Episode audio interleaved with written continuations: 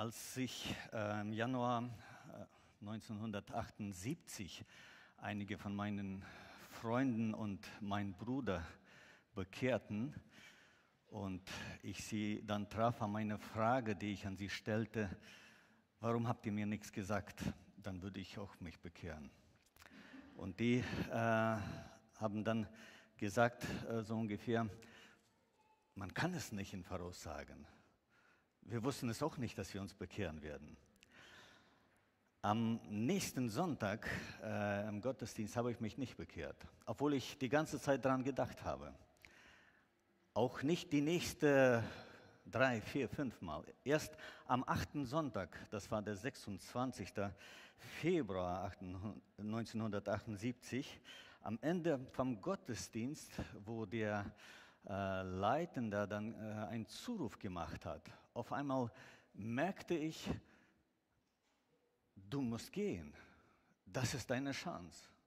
Und dann bin ich nach vorne gelaufen und ich habe mich damals äh, auf die Knie geworfen, habe mich bekehrt, meine Schuld Jesus abgegeben, bin dann von den Knien aufgestanden, frei und erleichtert. Nach einem kurzen Gespräch, äh, die dann geführt wurde mit uns, bin ich nach Hause gelaufen mit einer Botschaft. Jesus kann kommen, ich bin gerettet. Sicher, dass ich ein Kind Gottes bin. Als ich dann später äh, nachdachte oder auch jetzt in dieser Zeit über das, was geschehen ist, dann habe ich festgestellt, für mich, für mich war die Errettung, für mich war dieser Prozess, dass ich auf einmal errettet bin, eigentlich ganz einfach.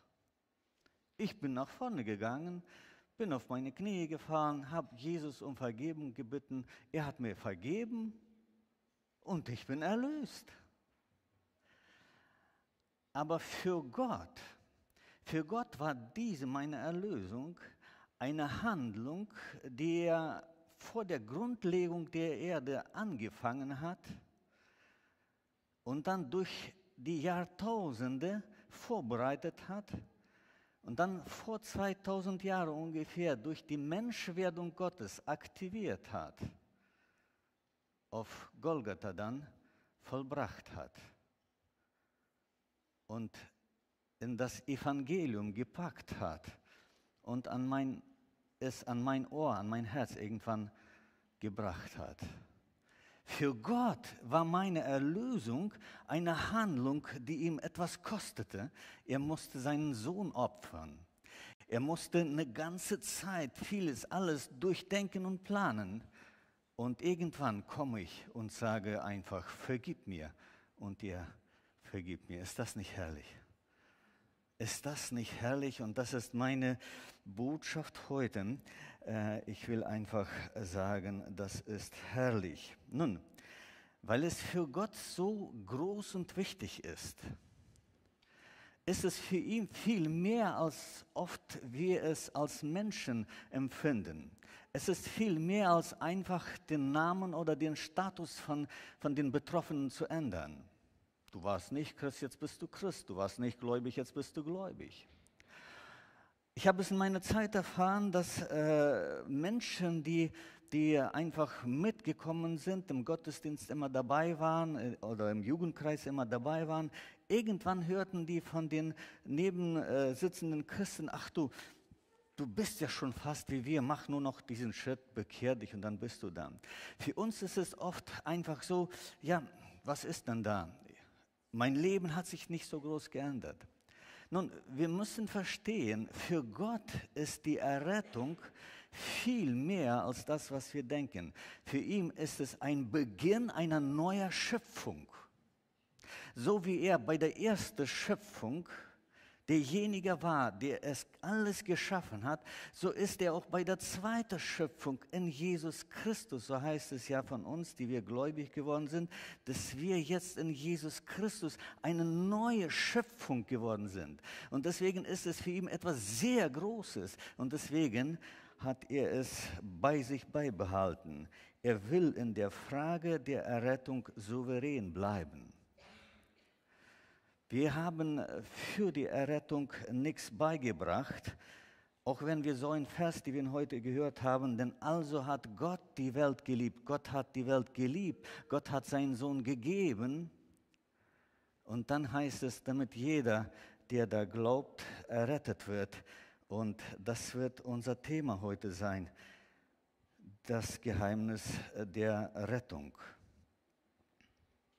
Angelehnt an die Jahreslosung anhand von dem sechsten Kapitel im Johannesevangelium werde ich heute über dieses Thema sprechen. Am 2. Januar haben wir eine äh, ausführliche Predigt von Peter Neufeld gehört über den Kontext und die Anwendung der Jahreslosung. Danke dir, Peter. Ich, es blendet ein bisschen, aber ich denke doch, ich sehe dich. Danke dir.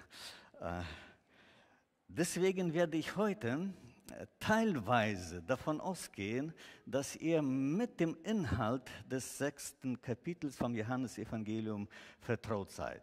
Immerhin hat das Kapitel ja auch nur 71 Verse. Ja?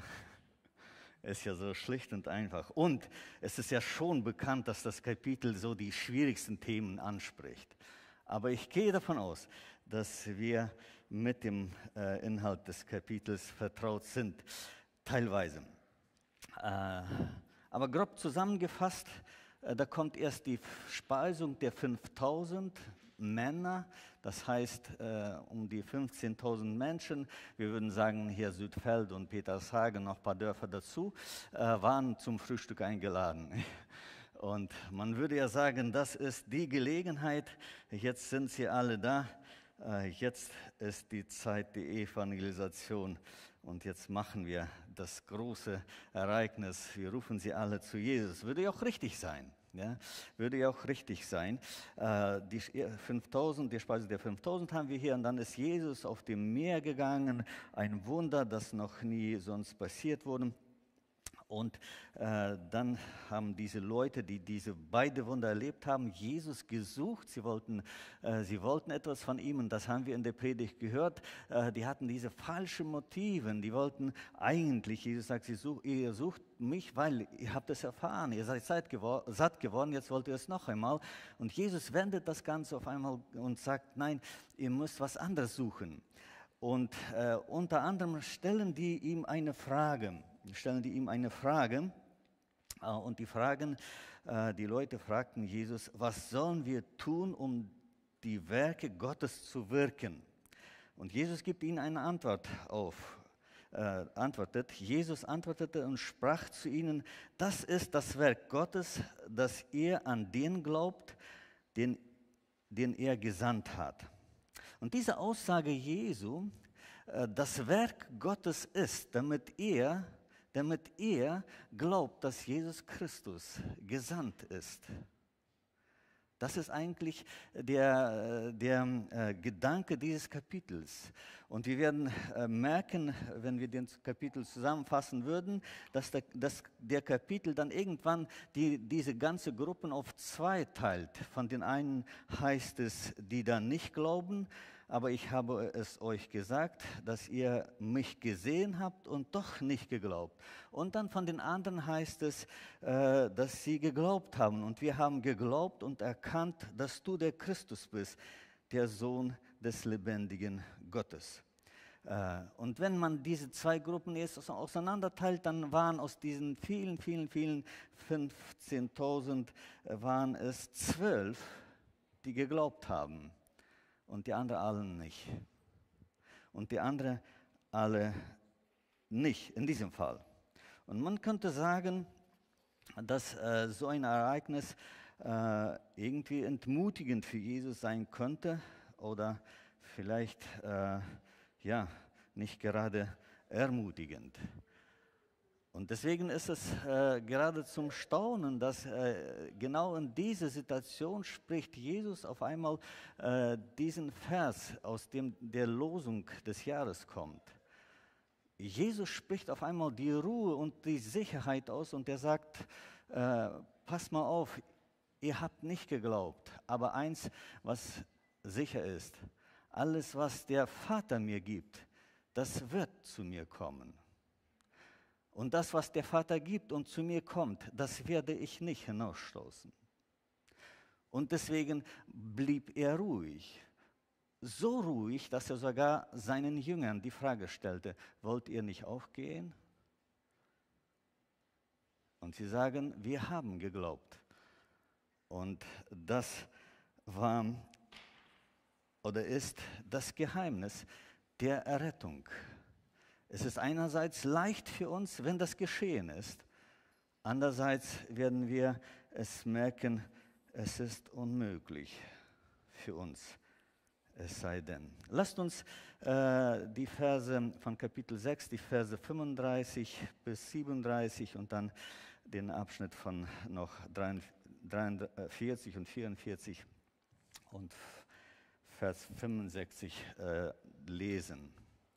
Jesus aber sprach zu ihnen, ich bin das Brot des Lebens, wer zu mir kommt, den wird nicht hungern. Und wer an mich glaubt, den wird niemals dürsten. Aber ich habe es euch gesagt, dass ihr mich gesehen habt und doch nicht geglaubt. Alles, was mir der Vater gibt, wird zu mir kommen. Und wer zu mir kommt, den werde ich nicht hinausstoßen. Vers 43, da antwortete Jesus und sprach zu ihnen, murrt nicht untereinander, niemand kann zu mir kommen, es sei denn, dass ihn der Vater zieht, der mich gesandt hat. Und ich werde ihn auferwecken am letzten Tage. Es steht geschrieben in den Propheten, und sie werden alle von Gott gelehrt sein. Jeder nun, der von, vom Vater gehört und gelernt hat, kommt zu mir. Und Vers 65, und er sprach, darum habe ich euch gesagt, niemand kann zu mir kommen, es sei ihm denn vom Vater gegeben. Und wir merken, wir haben hier drei Gruppen von Aussagen. Die erste Gruppe heißt, wer zu mir kommt. Und da ist die Erklärung, wer zu mir kommt, der hat alles da werden die Bedürfnisse des Lebens gestillt, er bekommt das ewige Leben und der, er bleibt bei mir. Und wenn wir noch die andere Verse dazu nehmen würden, der ist gesichert. Denn Jesus sagt, ich werde den auferwecken im letzten Tage und äh, wer zu mir kommt, ist eigentlich die Lösung für jeden Menschen. Komm zu Jesus ist ja der Zuruf, den wir auch oft machen. Dann haben wir aber die zweite Gruppe, äh, die da heißt, niemand kann zu Jesus kommen. Jesus sagt, niemand kann zu mir kommen. Und da haben wir diese Aussagen, wo es heißt, 44, niemand kann zu mir kommen. Oder 65, niemand kann zu mir kommen. Oder in dem 37. Vers, was der Vater gibt, nur das kommt zu mir. Und dann haben wir die dritte Gruppe, äh, wo es dann heißt, es sei denn. Es sei denn, der Vater zieht ihm, es sei denn, der Vater gibt es ihm, es sei denn, der Vater gibt ihn mir. Diese drei Aussagen äh, beinhalten eigentlich das Geheimnis der Errettung.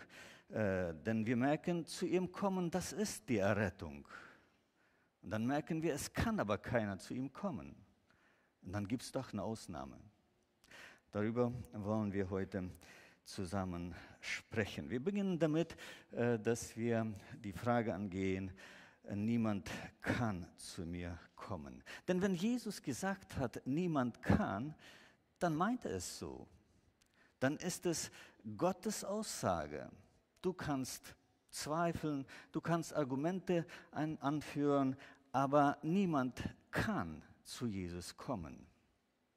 Und das wird uns in der Schrift begründet. Deswegen haben wir erstmal die äh, Gruppe aus Römer 3 äh, genommen. Da steht es, wie geschrieben steht, es ist keiner gerecht, auch nicht einer. Das ist so die Basis äh, vom Wesen, von der Natur eines gefallenen Menschen. Nachdem der Mensch gesündigt, nachdem Adam gesündigt hat, musste er raus aus dem Garten Eden und Gott stellte da eine, eine Trennung und man kann nicht zurück, der konnte nicht zurück in den Garten kommen. Und der Mensch als solcher ist heute, wenn er in diese Welt geboren wird, ist heute kein Gerechter. Er hat keinen Zugang zu Gott. Das Zweite, was dann hier die Schrift sagt, es ist keiner, der verständig ist. Aus diesen Menschen, die nicht gerecht ist, ist auch nicht einer, der auf den Gedanken kommt, ich bin ein Sünder und ich brauche Gott. Der Mensch, der sündige Mensch in seiner Natur wird nie auf dem Gedanken, er ist nicht verständig, er wird es nicht verstehen, dass er vor Gott äh, schuldig ist. Deswegen heißt es hier auch, auch weiter in dem, in, in dem Vers, ist weggelaufen, heißt es auch äh, weiter in dem Vers, und es ist auch keiner da, der nach Gott fragt. Der, der natürliche oder der Mensch in der, in der Sünde, der wird nie nach Gott fragen. Der wird nie auf den Gedanken kommen, ich brauche Gott. Es ist sein Wesen, es ist seine Natur. Und deswegen sagt Paulus hier auch ganz so schlicht und einfach.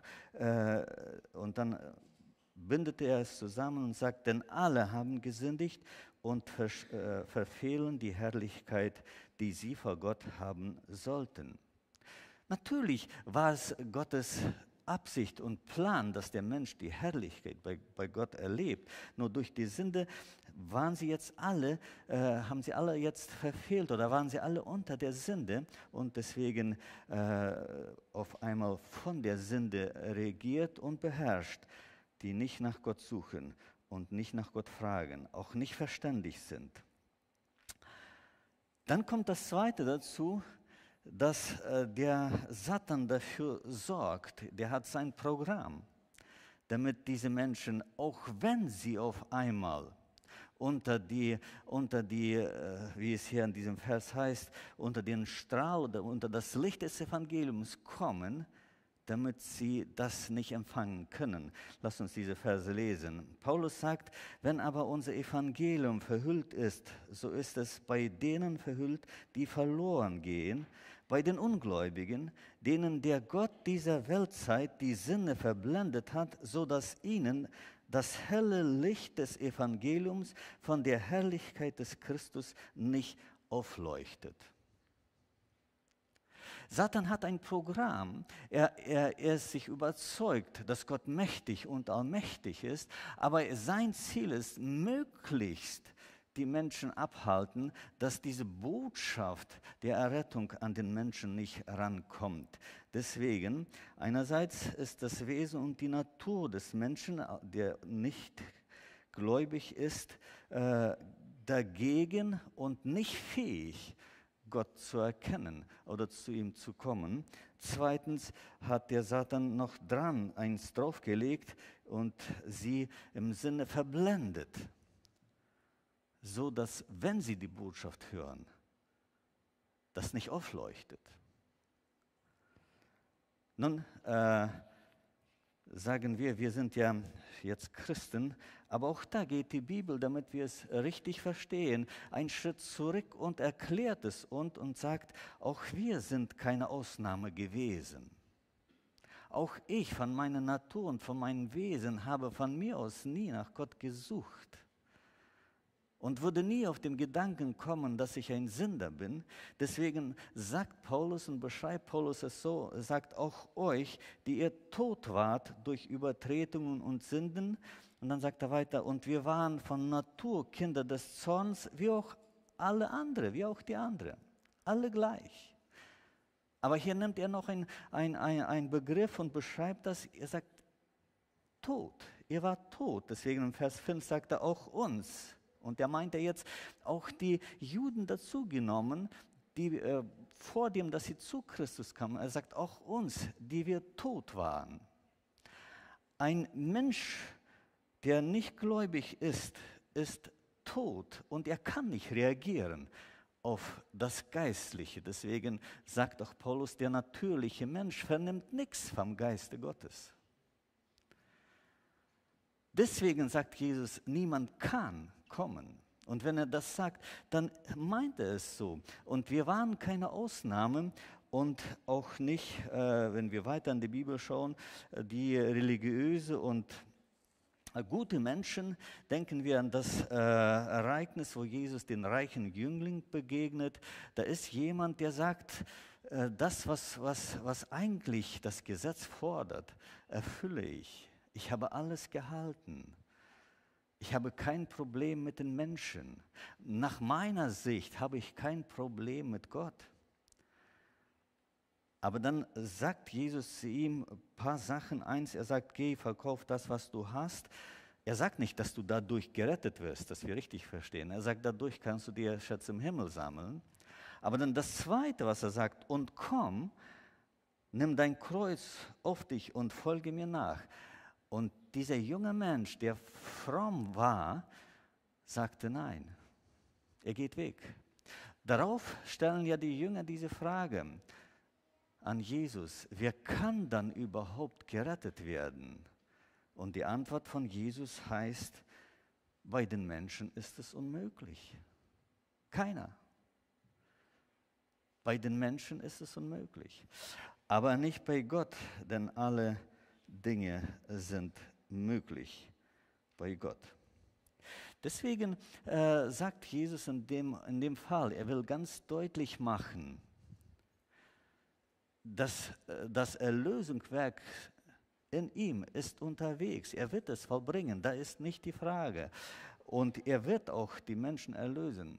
Nur der Mensch kann von sich aus nicht zu Gott kommen, kein einziger. Nicht ich, auch nicht du. Wir waren alle gleich und da stellt äh, die Bibel es ziemlich deutlich alle gleich. Und äh, Paulus fasst dann zusammen und sagt, und wenn das dann bei dir geschehen ist, dann sagt er, denn aus Gnade seid ihr gerettet worden und das nicht aus euch, Gottes Gabe ist es. Durch den Glauben, nicht durch die Werke, damit sich niemand rühmen kann. Wenn du ein Kind Gottes bist, denn aus lauter Gnade, ein Geschenk Gottes. Wie kommt es dann, dass äh, einerseits man es nicht schaffen kann äh, und anders, andererseits doch wir hier sind und gerettet sind?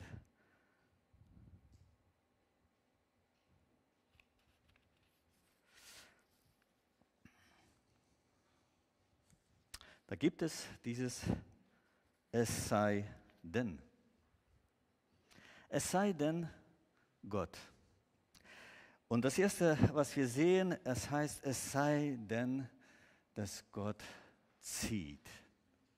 Es sei denn, dass Gott zieht. Weißt du, lieber Bruder und Schwester, lieber Freund, du bist hier, weil Gott dich gezogen hat. Ich bin hier, weil Gott mich gezogen hat. Es gibt keinen anderen Weg. Das sagt die Bibel hier, das glaube ich, das sage ich ganz frei. Es gibt keinen Weg. Gott hat dich gezogen. Warum denn? Bist du denn so besonders? Bin ich denn so besonders? Warum hat er denn mich gezogen? Jesus sagt hier, äh, niemand kommt, es sei denn, dass Gott ihn zieht. Und dann heißt er hier, dass Gott schon im Alten Testament gesagt hat, er wird die Menschen, er selbst wird die Menschen belehren und sie werden von ihm hören und sie werden kommen. Nun, wenn wir jetzt uns eine Stelle aus dem Alten Testament dazu nehmen, dann sehen wir, äh, wie Gott es gemacht hat. Vom Ferne her ist mir der Herr erschienen, und sagte, mit ewiger Liebe habe ich dich geliebt, darum habe ich dich zu mir gezogen aus lauter Gnade. Das sagt Gott zu dem Volk Israel damals. Er sagte, ich habe dich je und je geliebt. Wir haben heute den Lobpreis ziemlich in dieser Thematik äh, erlebt. Gott liebt uns. Gott äh, liebt uns unendlich. Und hier sagt er, ich äh, liebe, ich habe dich geliebt und darum habe ich dich zu mir gezogen. Und dieses äh, Wort ziehen, was hier gebraucht wird, äh, ist das Wort, was auch dann später bei den Jüngern gebraucht wird, wo sie die Netze mit den Schiffen ziehen zum Ufer. Und hier sagt doch Gott, ich habe dich zu mir gezogen. Das heißt, da, da, da kann Widerstand, da kann Gegenwille sein, aber er sagt, ich habe gezogen zu mir. Ich habe nicht gerufen und du bist gekommen, sondern ich habe gezogen. Und deswegen sagt auch Jesus, wenn der Vater zieht, wenn der Vater zieht, und das ist eins, äh, wie der Vater zieht, wem er zieht und wann er zieht, das, das ist jetzt nicht die Thematik hier. Die Thematik ist, dass wir es verstehen. Es gibt keinen anderen Weg. Der Vater zieht. Und wenn er zieht, dann tut er es, weil er uns liebt und weil er gnädig ist. So heißt es hier, aus lauter Gnade habe ich dich zu mir gezogen. Aus lauter Gnade hat Gott mich zu ihm gezogen. Dich auch. Nun, äh, wenn es so ist, dann müssen wir es ja auch verstehen. Und das war eigentlich der Gedanke, der tiefe Gedanke in meinem Herzen, warum äh, ich bereit war, diese Predigt vorbereiten. Äh, wie, wie machen wir es denn? Wenn wir äh, zum Beispiel an die letzte Evangelisation in der Gemeinde denken, wo wir ein Abend nach dem anderen eine bibeltreue Botschaft hatten, wo wir einen Zuruf hatten. Äh, wir, wir saßen, haben äh, zugehört und dann, äh, ich glaube, es war meine Frau, die sagte, Mann, würde ich jetzt nicht Christ sein, ich würde laufen. So ein deutlicher Zuruf. Warum gehen die Menschen nicht? Und das wird uns dann heute verständlich. Wir als Christen, wir hören an diesem Zuruf die Gnade Gottes und seinen, seinen Ruf. Nun, ein Nicht-Christ, wie wir schon gesagt haben, der ist zu für dem Ganzen. Er braucht dieses Ziehen Gottes, damit wir äh, ein bisschen mehr verstehen, was unser, äh, unser Part ist in solchen Sachen und äh, was Gott macht. Deswegen wollen wir darüber auch heute sprechen. Aber wenn man dann nach so einer Evangelisation oder auch woanders, wenn da so ein Zuruf kommt und du denkst, jetzt wird die ganze Saal nach vorne gehen und da gehen zwei, drei Leute nach vorne. Und dann stellt man sich die Frage, wer ist denn jetzt schuld? War die Botschaft schlecht? Nein, die war gut. Haben wir wenig Nicht-Christen im Saal gehabt? Das könnte sein. Ja? Haben wir wenig eingeladen? Das könnte sein, ja. Aber dass wir verstehen auf einmal, dass wir total abhängig sind von Gott. Und wenn wir mit jemandem arbeiten oder jemanden zu Christus führen, damit wir es verstehen, wir haben unser Paten, wir werden darüber sprechen, was wir zu machen haben, aber wir sind total abhängig von Gott. Dass wir das verstehen, dass wir umso mehr beten, umso mehr flehen, dass Gott seine Barmherzigkeit und seine Liebe äh, umso mehr an diesen Menschen erweist, aber auch, dass wir dann den Menschen verstehen, wenn er auf einmal nicht nach vorne geht. Es gibt so viele Miss, äh, Missbekehrungen, wo, wo Menschen nach vorne gehen, weil der andere ihn schiebt, weil er ihn äh, äh, bespricht. Ich weiß, wo wir in der Ukraine waren, es war ja eine Not da und äh, weil jetzt äh, wir als äh, Missionare, Ausländer aus Kanada, aus Deutschland so ein bisschen die Möglichkeit hatten, den Menschen zu helfen, da kam so ungefähr der Gedanke durch, Mann, bekehr dich, dann kriegst du doch humanitäre Hilfe.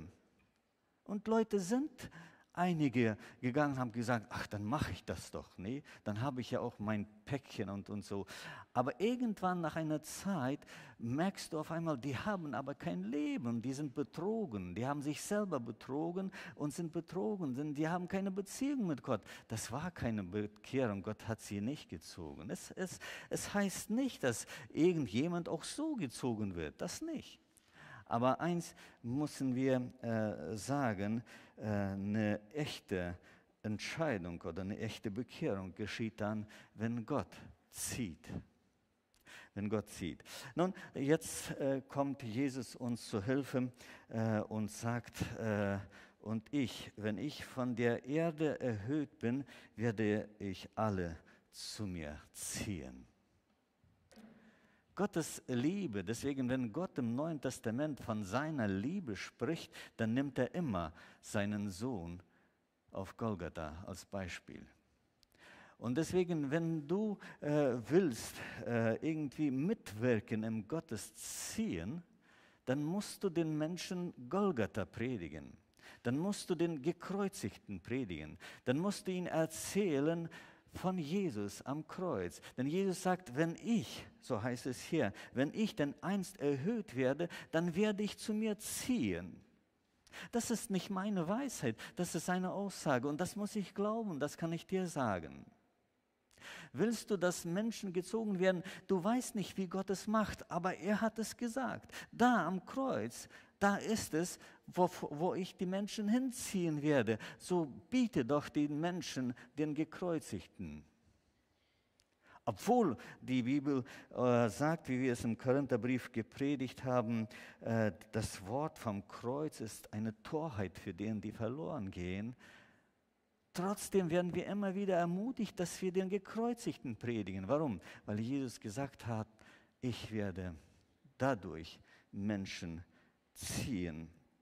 Dann sagt äh, Paulus äh, im zweiten Korintherbrief äh, folgende Worte. Er sagt, so sind wir nun Botschafter für Christus und zwar so, dass Gott selbst durch uns ermahnt. Gott geht noch einen Schritt weiter. Er sagt, es gibt Momente, wo, wo ich etwas spreche und Gott selbst durch mich im Herzen von dem Zuhörer spricht. Nun, die Botschaft, von der hier die Rede ist, ist genau die gleiche. Lasst euch versöhnen mit Gott. Er sagt, Paulus sagt, so ist es. Und das ist die Motivation, warum ich gerne predige. Denn ich weiß, aus 100 Menschen, die da sind, sind immer welche, die Gott in, diese, in dieser Zeit durch dem, was ich sage, anspricht. Ich erwarte nicht, dass alle, dass alle auf einmal wow sagen, das habe ich nie gehört. Aber ich weiß, dass Gott den sieht, der es jetzt braucht und er zieht es. Deswegen sagt Paulus, tu das. Hört nicht auf, auf der Kinderstunde die Geschichte von Jesus zu erzählen. Hört nicht auf, diese Botschaft auf der Jugendstunde zu, äh, zu verkündigen. Hört nicht auf zu predigen. Hört nicht auf, in den Gesprächen davon zu sprechen. Warum? Es kann sein, dass Gott auf einmal durch dich spricht und den anderen zieht. Es kann nicht sein, dass jemand kommt, ohne dass er gezogen wird. Er muss die Liebe Gottes erfahren. Aber es kann sein, dass das auf einmal durch dein Zeugnis geschehen wird. Das werden wir heute noch sehen. Gott zieht und das ist die Botschaft. Und dann haben wir ja noch die Aussagen, wo Jesus dann sagt über den Heiligen Geist und er sagt, und wenn der Geist kommt, so wird er die Welt überführen von Sünde und Gerechtigkeit. Von Sünde, weil sie nicht an mich glauben. Gott wirkt durch seinen Geist und überzeugt die Sünder. Der Mensch wird nie allein kommen auf dem Gedanken, ich bin ein Sünder. Gut und böse versteht er. Das war ja auch der Grund vom Sündenfall. Die haben etwas mehr gegessen, als was sie durften.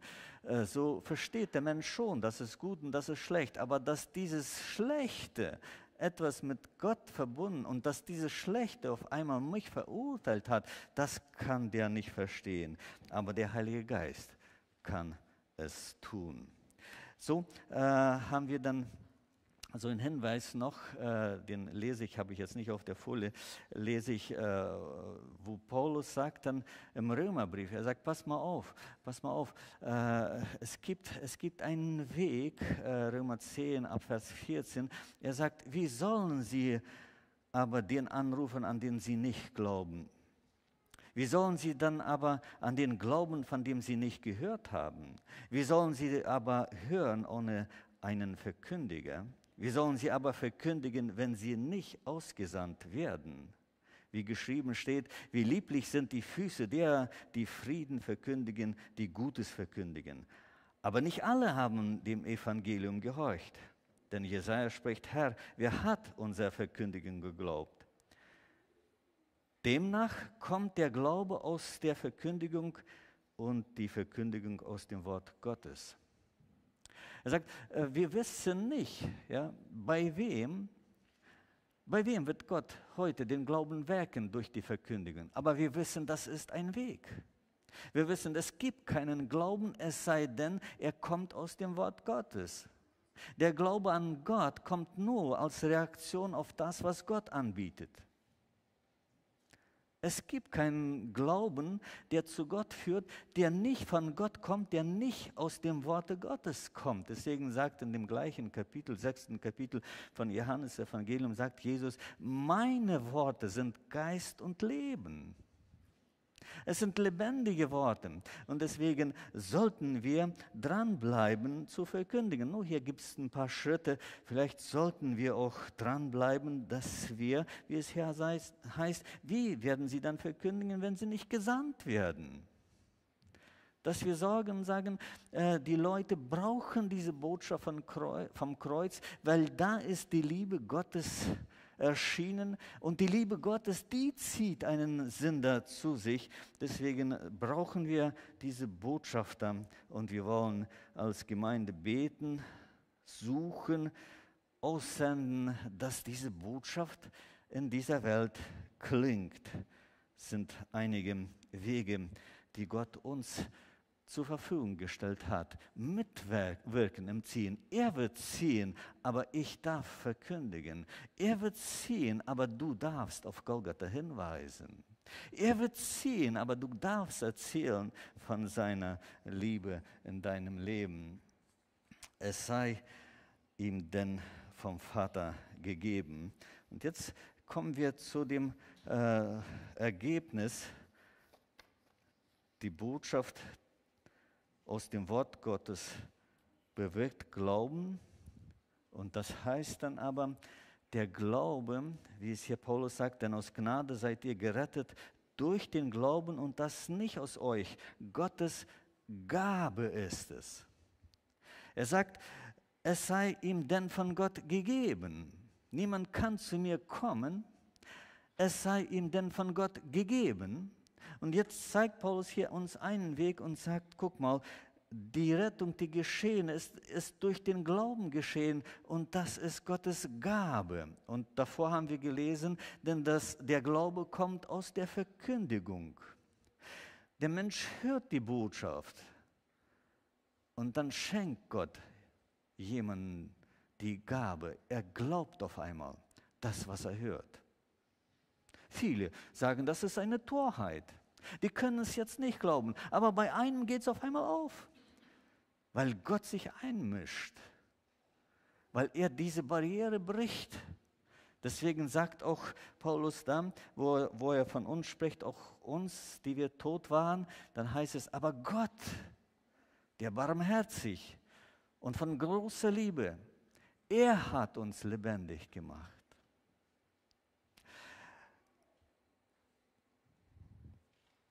Gott zieht.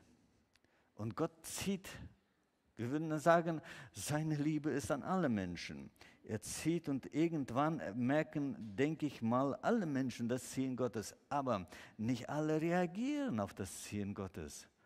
Es sei denn, Gott gibt ihm diese Gabe. Es, es heißt, niemand kann kommen, es sei ihm denn von Gott gegeben. Der Glaube kommt aus der Predigt. Die Predigt kommt aus dem Wort Gottes. Gott bietet etwas an und der Mensch glaubt es auf einmal und kommt. Der Glaube ist eine Reaktion auf Gottes Angebot. Es ist eine Reaktion auf Gottes Angebot. Nun, wenn wir äh, gesagt haben, dass äh, der Mensch, der Nichtgläubiger, nicht in fähig ist, aber auch nicht den Willen hat, Gott zu folgen, dann müssen wir von noch zwei Sachen sprechen. Gott äh, schenkt den Willen und die Fähigkeit, zu ihm zu kommen. Denn ein Nicht-Christ, ein Sünder, hat nicht den Willen zu kommen. Er hat einen Willen wegzulaufen. Aber ein Sünder wird nie einen Willen haben und sagen, ich gehe zu Christus. Es sei denn, es sei denn, Gott bewegt ihn. das zeigt uns wieder unsere Abhängigkeit von Gott, äh, dass wir äh, ihn anerkennen als den souveränen Gott, aber auch als den gnädigen und barmherzigen, den wir äh, anbeten, aber auch anflehen, dass er wirkt. Deswegen äh, beten wir bevor wir eine Evangelisation oder eine Begegnung durchführen, beten wir, dass Gott äh, den Redner segnet, die Leute, die da kommen, segnen, äh, dass er uns die Augen öffnet, wen wir einladen, dass uns die richtigen Worte gibt. Irgendwo machen wir es ja so, dass wir sagen, Gott, du musst hier wirken. Eins, was wir nur nicht wollen, das zugeben, dass es letztendlich von ihm abhängig ist. Und das sagt aber uns äh, der Text heute. Äh, wir haben hier ein Beispiel von, äh, von den Jüngern, wo Jesus bei den Jüngern fragt, für wem halten mich die Leute? Und dann, dann äh, haben die da einiges aufgezählt und dann sagte er zu ihnen, für wem haltet ihr denn mich? Da antwortete Simon Petrus und sprach, du bist der Christus, der Sohn des lebendigen Gottes. Und Jesus antwortete und sprach zu ihm, glückselig bist du, Simon, Sohn des Jona, denn Fleisch und Blut hat dir das nicht geoffenbart, sondern mein Vater im Himmel hat es dir offenbart. Gott hat es ihm gegeben, diese Erkenntnis, dass Jesus der Sohn Gottes ist. Er sagt, Fleisch und Blut würden es nie schaffen. Du würdest nie auf dem Gedanken, obwohl er schon auf dem Weg war, Jesu nachzufolgen. Gott gibt und dann kommt der Mensch. Und dann sagt Jesus, alles, was mir der Vater gibt, das kommt zu mir. Der Vater zieht, er gibt den Glauben, er gibt den Willen und das, was wir hier noch sehen, dann nimmt er diesen Sünder und schenkt ihm Jesus Christus. Wusstest du, dass du ein Geschenk Gottes an Jesus Christus bist? Wusstest du, dass Gott, der mächtige Schöpfer, dich genommen hat und seinem Sohn als Geschenk gegeben hat? Ja, sonst würdest du nicht hier sein. Wenn du es nicht wusstest, dann nimm es heute an. In tiefer Dankbarkeit, in Anerkennung. Jesus sagt, alles, was der Vater mir gibt, das kommt zu mir. Und wenn du zu ihm gekommen bist, dann kannst du heute wissen, der Schöpfer, Gott hat dich genommen und hat dich seinem Sohn geschenkt. Und irgendwann heißt es, und durch Jesus Christus kommst du in die Gemeinschaft des Vaters. Das Ganze, deine Rettung und meine Rettung geschieht in diesem Liebens, Liebesbeziehung Beziehung zwischen dem Vater und dem Sohn, dem Heiligen Geist. Das merken wir hier. Gott nimmt einen Sünder, er zieht ihn, er gibt ihm die Fähigkeit, zu Jesus zu kommen, weil er weiß, in Jesus, da habe ich die Erlösung verbracht. Da wird er neu gemacht, da wird eine neue Schöpfung entstehen und dann kommt er zu mir, denn dann ist er geistlich und wird teilhaftig meiner Natur und wir haben eine Beziehung in eine ganz andere Dimension, denn wir sind jetzt eins. Auch in diesem wenn wir, äh, wenn wir daran denken, hat Gott äh, ganz deutlich gesagt, diese, diese, diese neue Geburt, diese Wiedergeburt, da hat er ja auch im Johannes 1,12 gesagt, allen aber, die ihn aufnahmen, denen gab er die, das Anrecht, Gottes Kinder zu werden, ja, denen, die an seinen Namen glaubten. Dann heißt es, die nicht aus dem Blut, noch aus dem Willen des Fleisches, noch aus dem Willen des Mannes, sondern aus Gott geboren sind. Nicht irgendeine äh, Herkunft, ob du ein Jude bist oder ob du aus einer gläubigen Familie kommst, nicht weil, weil du auf einmal nicht aus dem Willen des Mannes, nicht weil jemand es wollte, sondern weil Gott es wollte, bist du ein Kind Gottes geworden. Das ist seine Gnade an dir. Alles, was der Vater mir gibt, das wird zu mir kommen. Deswegen war Jesus so ruhig bei, bei dem äh, Zusammenfassung äh, in dem Kapitel, wo alle Leute gingen. Er sagte, eins ist sicher, alles, was der Vater mir gibt, das wird zu mir kommen. Und was der Vater mir gibt und zu mir kommt, das werde ich nicht hinausstoßen. Umso mehr, das, da sagt er weiter, das werde ich im jüngsten Tage erwecken das werde ich bis ans Ende jetzt schon behalten. Und im Johannes, Kapitel, äh, Johannes Evangelium Kapitel 10, wo es geht um den guten Hirten, um die Schafe, dann sagte Jesus ja auch, niemand wird sie aus meiner Hand reißen. Und dann nennt er das nächste, er sagt, niemand wird sie aus der Hand meines Vaters reißen. Und die Bezeichnung des, ist da, der sie mir gegeben hat der sie mir gegeben hat. Die Sicherheit hier im Vers in der Losung des Jahres, da ist äh, dieses Kommen deswegen so sicher, weil dieser, dieser Prozess der Rettung, was alles Gott gemacht hat, das haben wir oft nicht vor den Augen. Wir haben nur, äh, ich bin nach vorne gekommen, ich habe gebetet, ich bin befreit, ich bin ein Sünder. Aber, aber alles das, was Gott gemacht hat, ist uns oft verborgen. Heute haben wir es äh, ein bisschen gesehen. Ich wollte äh, hier von den Jüngern, sagte ja äh, Jesus dann diese Worte und sagt, ich habe deinen Namen den Menschen offenbart gemacht, äh, die du mir aus der Welt gegeben hast.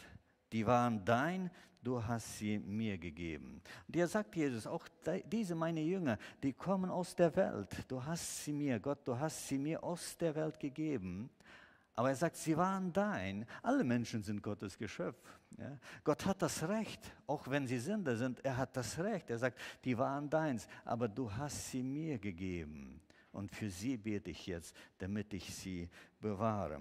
Und ich wollte ein bisschen noch auf äh, den Punkt, wenn das schon so deutlich hier ist, dass die Jünger äh, Jesu gegeben wurden vom Vater, wie sind sie dann zu Jesus gekommen? Und ich fand es so schön, das sind diese ganz schlichte, einfache Wege. Wenn wir merken, den ersten, die Predigt des Johannes des Täufers, der steht am Ufer vom Jordan und bei ihm die zwei Jünger und dann geht Jesus so vorbei und Johannes sagt, siehe, das ist das Lamm Gottes. Und dann heißt es, und diese zwei Jünger, die bei ihm waren, die gingen einfach dem Lamm Gottes nach. Deswegen will ich dir heute einfach sagen und dich ermutigen, weise immer wieder auf den Lamm Gottes, auf Jesus hin. Wenn du um dich Freunde hast, die du so gerne hättest, dass sie zu Gott kommen. Und was mir in der letzten Zeit oft äh, traurig macht, das ist, dass man immer wieder auch bei Christen hört, wo Gott etwas gewirkt hat, wo gebetet wurde und Gott etwas gewirkt hat und dann auf einmal im Kreise, wo es nicht so angenehm ist zu sagen, Gott hat es gemacht, dann sagt man auf einmal, ich habe Glück gehabt. Oder es ist zugefallen, dass gerade die Tür offen war. Weise auf Jesus hin. Erzähle es viel öfters. Gott hat es in meinem Leben gemacht. Das war Jesus. Dann werden diese Leute diesem Jesus nachfolgen wollen. Das sehen wir hier, dass die äh, Johannes hat gepredigt, hingewiesen und die sind gefolgt. Und wenn, wenn wir dann weitersehen, das Zeugnis des Andreas, er geht zu Petrus und er sagt, ich habe den gefunden, das ist der Messias, dein Zeugnis. Was hast du in Jesus gefunden? Was gibt er dir? Was hat er dir gegeben? Wie ist es in deinem Leben geschehen, die Erlösung? Das braucht diese Welt. Die, die Welt braucht dein Leben mit deinem Jesus. Andreas sagt, ich habe den gefunden und Petrus kommt mit. Und dann sehen wir den Philippus, der kommt zu seinem Freund, zu Nathanael und sagt, wir haben gefunden, von dem es geschrieben ist. Und Nathanael sagt, nein, von da kann nichts Gutes kommen. Und dann sagt Philippus, komm und seh. Die Leute brauchen eine Einladung. Komm doch mal mit und seh. Komm doch mal mit und hör. Komm und seh. Und dann kommt Philippus und erlebt diese Begegnung mit Jesus und folgt ihm nach. Ich wollte abschließen mit, mit einem